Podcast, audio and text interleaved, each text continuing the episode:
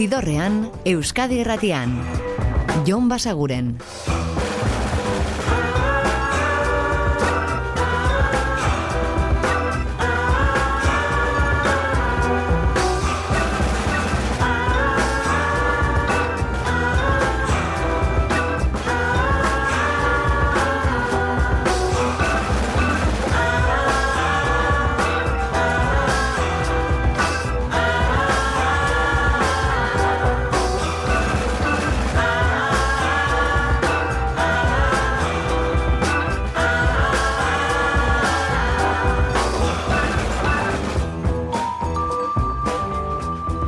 Gabon eta ongi etorri zidorrean zaudete. Prest, beste bain ere bideztu eta musikatu hauetan barneratzeko badakizue gonbidatuta zaudetela eta soinu banda gure eskuz dezakezuela.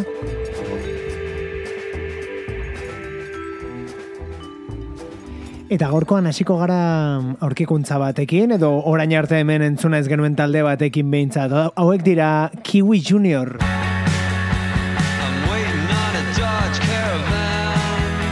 The Strokes bezalako taldeak gustuko badituzu ezin duzu euren hirugarren diskoa den hau galdu. Kantu hau da Night Vision.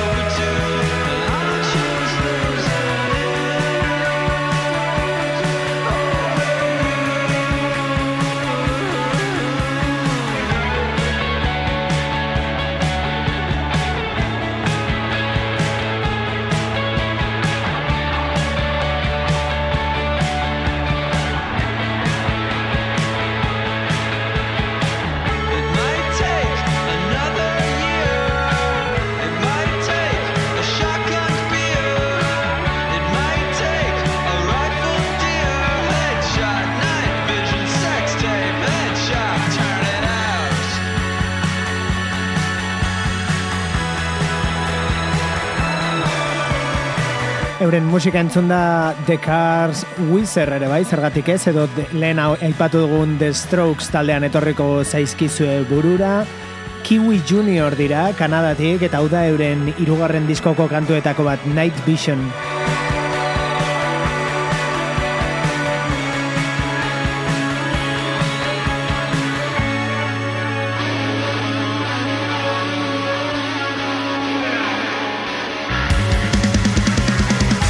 Eta aste honetan zehar lagun izango dugun beste disko bat Iggy Popen berria da, aurreko estiralean bertan plazaratua. Gaurkoan Modern Day Ripoff.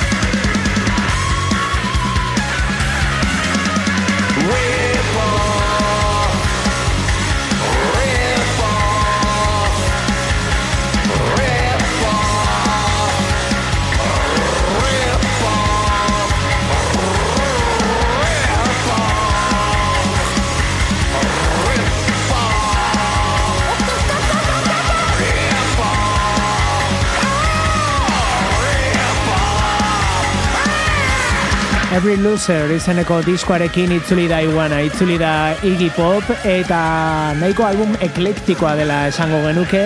E, kasu honetan adibidez, High Energy Rock and Rollera jotzen duen kantu hau, guri besteak beste The Helicopters gogora ekarri diguna Modern Day Rip-Off.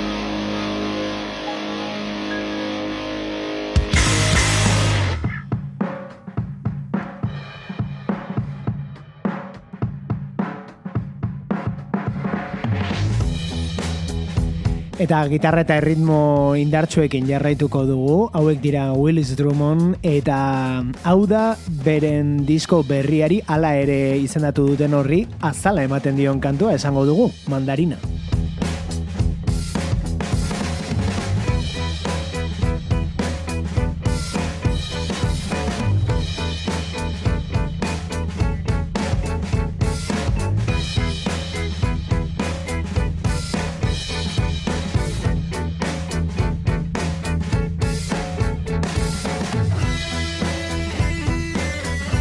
Zidorrean. Musikaren bazterretatik, Jon Basaguren.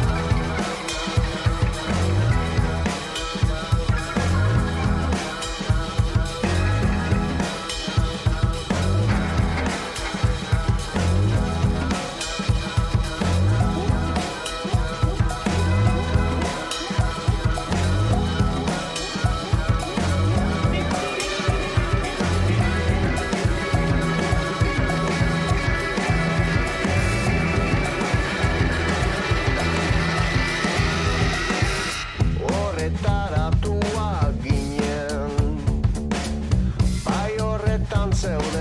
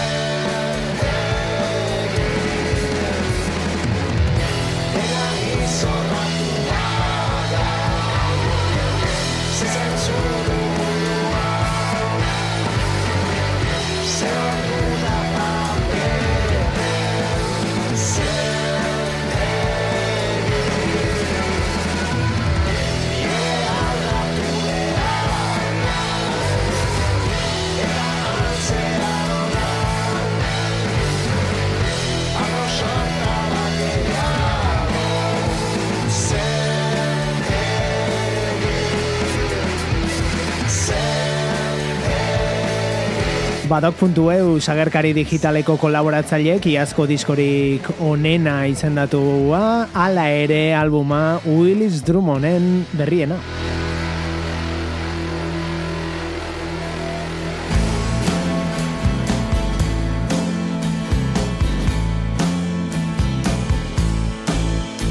Eta gruntxaren zehazkatik datorkigun proiektu hau orkestu izan dizuegu hemen, Third Secret dira eta bertako kideen artean daude ba Soundgarden, Nirvana edo Pearl Jamen aritutakoak.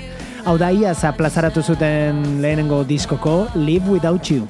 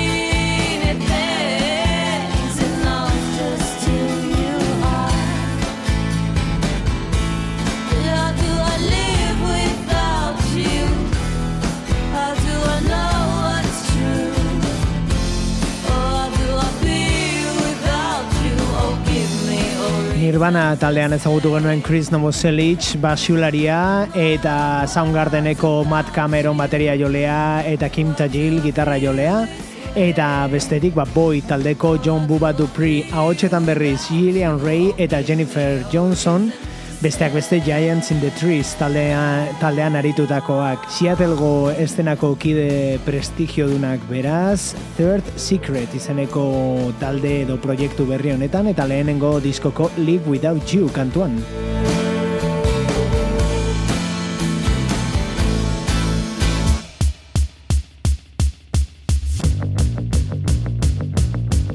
Eta atzokoan hitz egin genizuen Kokoska talde nafarraren epe berriaz, Nuestro Futuro izeneko horretaz, eta esan genizuen bertak kolaborazioak ere bat zeudela, ba horietako batek arre dizuegu. Txubi txubi izenekoen honetan adituko baitu zue beraiez gain, ba txil mafiako kiliki fresko. Internet para hacer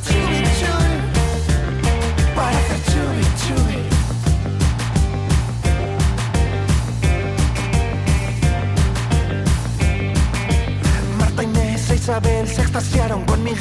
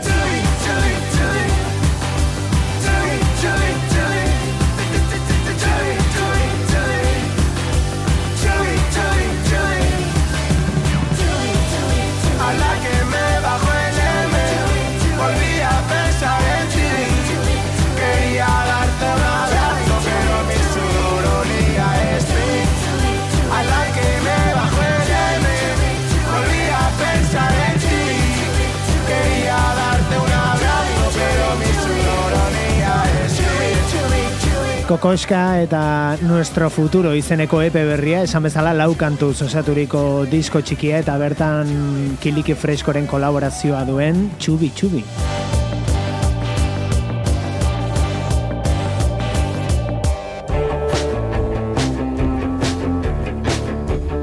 Eta beste elkarlan bat, orengo honetan bi kanturako, laurako ez, bi kanturako elkartu dira Kazma Combs eta Wick Signal eta emaitzetako bat, hause, Vacation from Thought.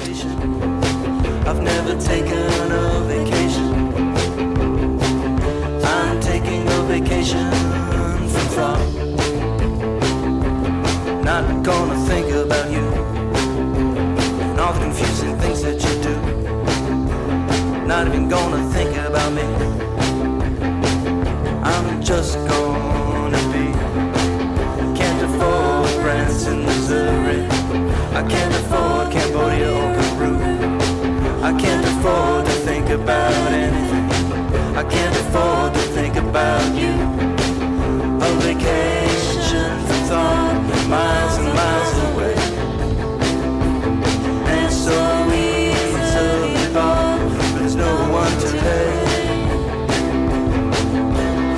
Tropical nothingness, coconut thud. A step into the primordial, red clay mud. Somewhere in the forest, there's a bird no one's ever seen. It's called like a mysterious song from a dream.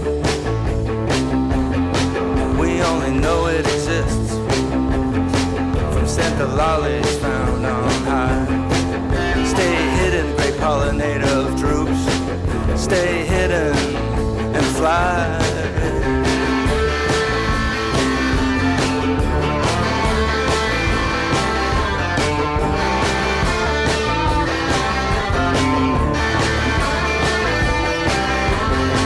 Will I ever return from this trip? I certainly hope not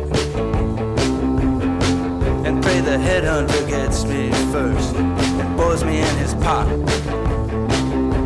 and bores away all thought.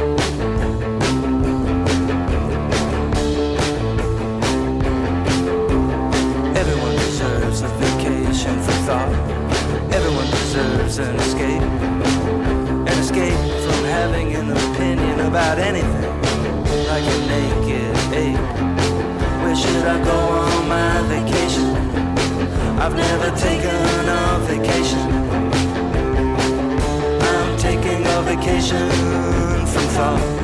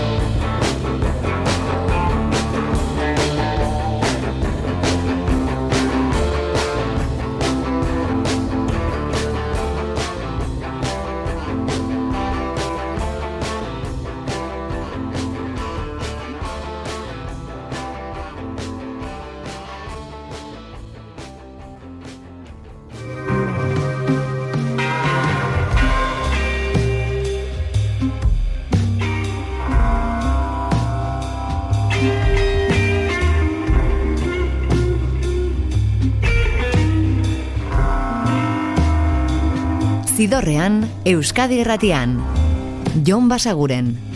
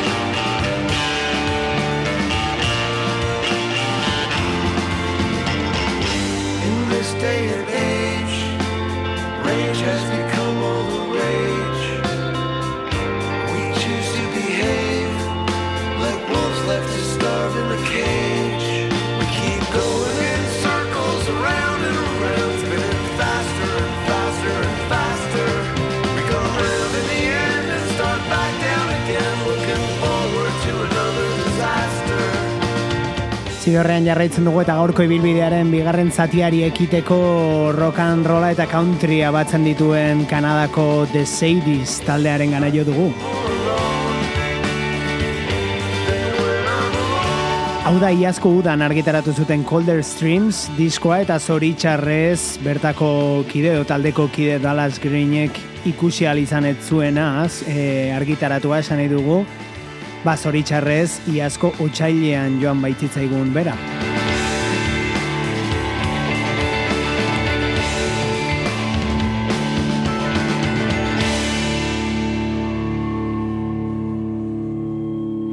Hala ere, bere musika hor geratuko da, eta baita iazko disko hau esan bezala Colder Streams eta More Alone kantua The Sadies. Eta orain aurkikuntza bat, Jack Broadbent.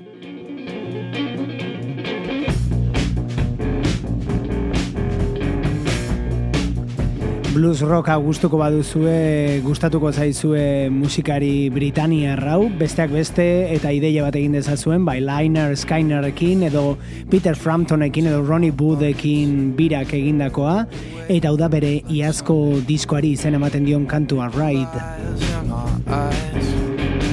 Just to see a big surprise Well, I've been a real good man Spending time on the line Now it's time for me to take my stand. Now it's time for you to take my hand.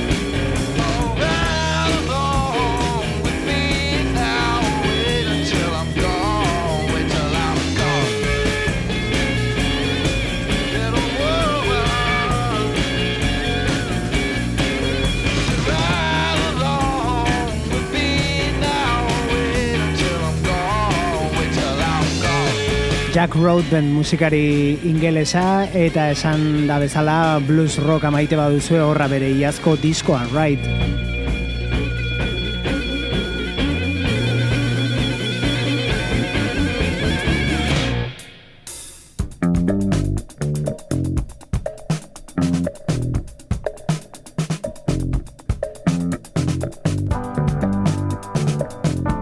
Zidorrean, Euskadi Erratian. Jon Basaguren.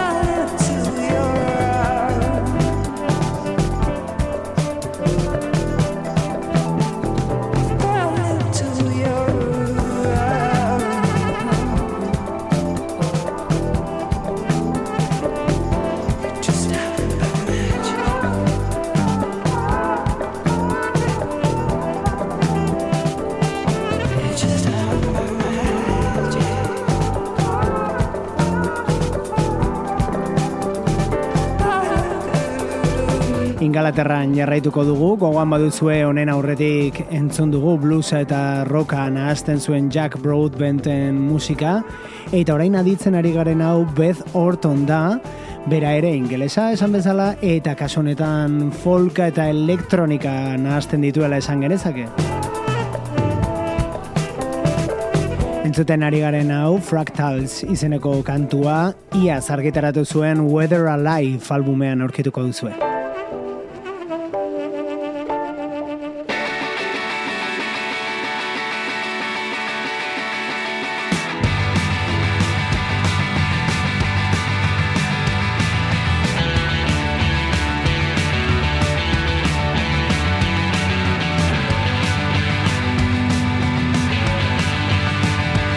Eta gitarra indartsuetara jo, egingo dugu aurrera, pankaren eta power poparen artean aurkikuntza hau Australiatik Romero.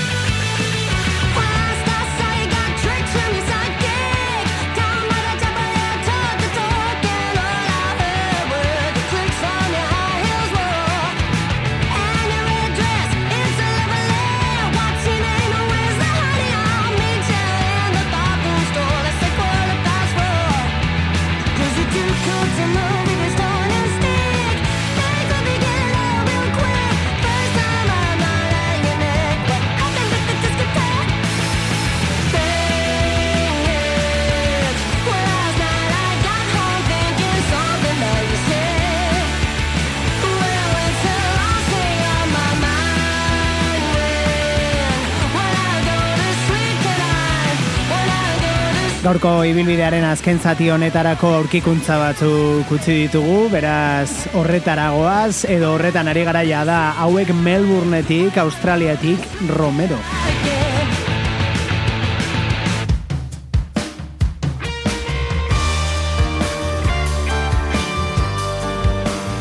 Eta bere zera orain, Belgikara bertako deus taldea ezagutzera.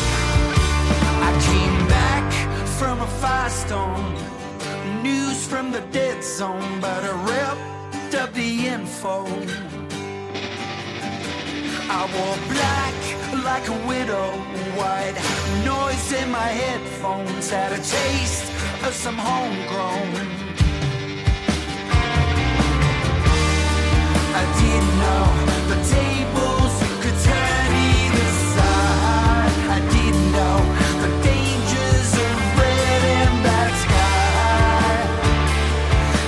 the past.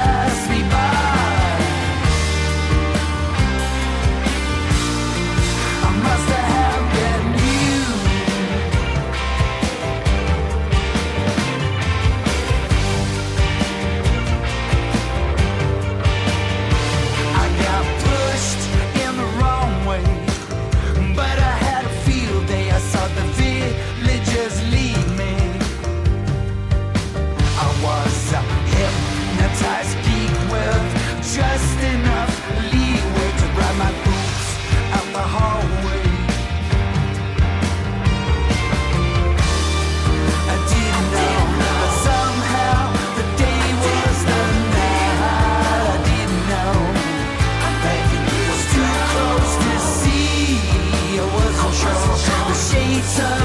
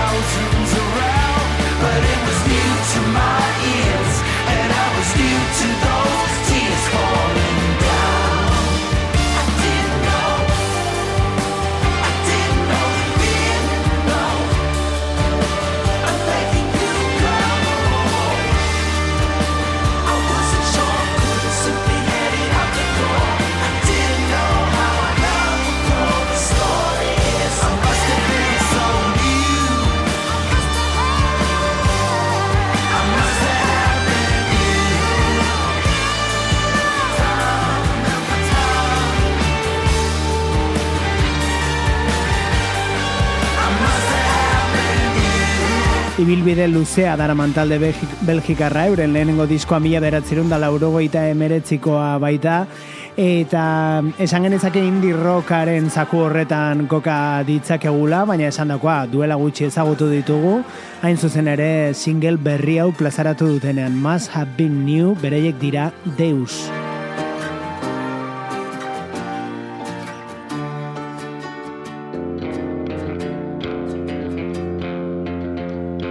Eta berriz ere Australiara joko dugu, bertako Elizabeth M Drummond musikaria ezagutzeko. Hau da bere ballet izeneko epean aurkituko duzuen kantuetako bat Crisis. Every morning there's a need. Some detail just seems my heart just wants to break. I can't find the words to let you go. just wanna be the girl I always thought I'd know. All the things that ever kept me standing up have gone, and everything I know's been proven wrong. I'm a firecracker going off in some strange guy's backyard.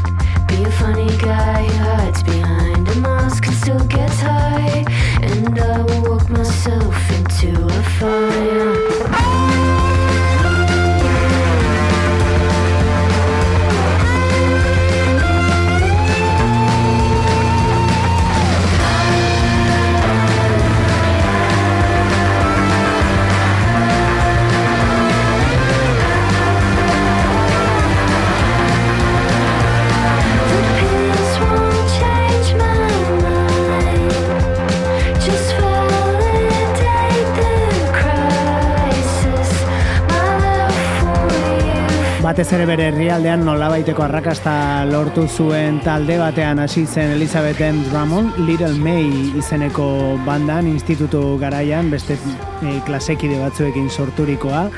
Eta hori desagertu zenean ba, e, garai aldu zitzaion ekiteko bakarkakoari. Iaz izan zen hori hainbat single plazaratu eta horietako batzuk ballet izeneko epean argitaratu zituen eta horien artean hause crisis.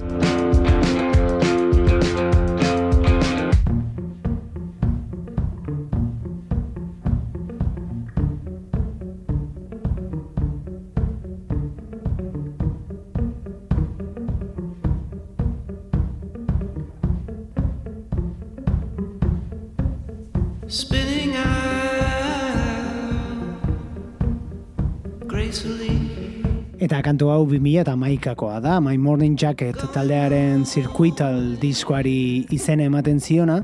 Kontua da album horren amar urteak e, ospatzeko deluxe erako edizio bat plazaratu berri dutela, eta bertan biltzen dira, ba, garai hartan argitaratu zituzten kantuak, baina horrez gain, abesti horien demo moldaketak, bai Jim Jamesek bakarka sorturikoak edo taldearekin batera egindako demoak. Eta hori da hau, zirkuital kantua, baina taldearekin batera egindako lehenengo demo bertsioan, My Morning Jacket.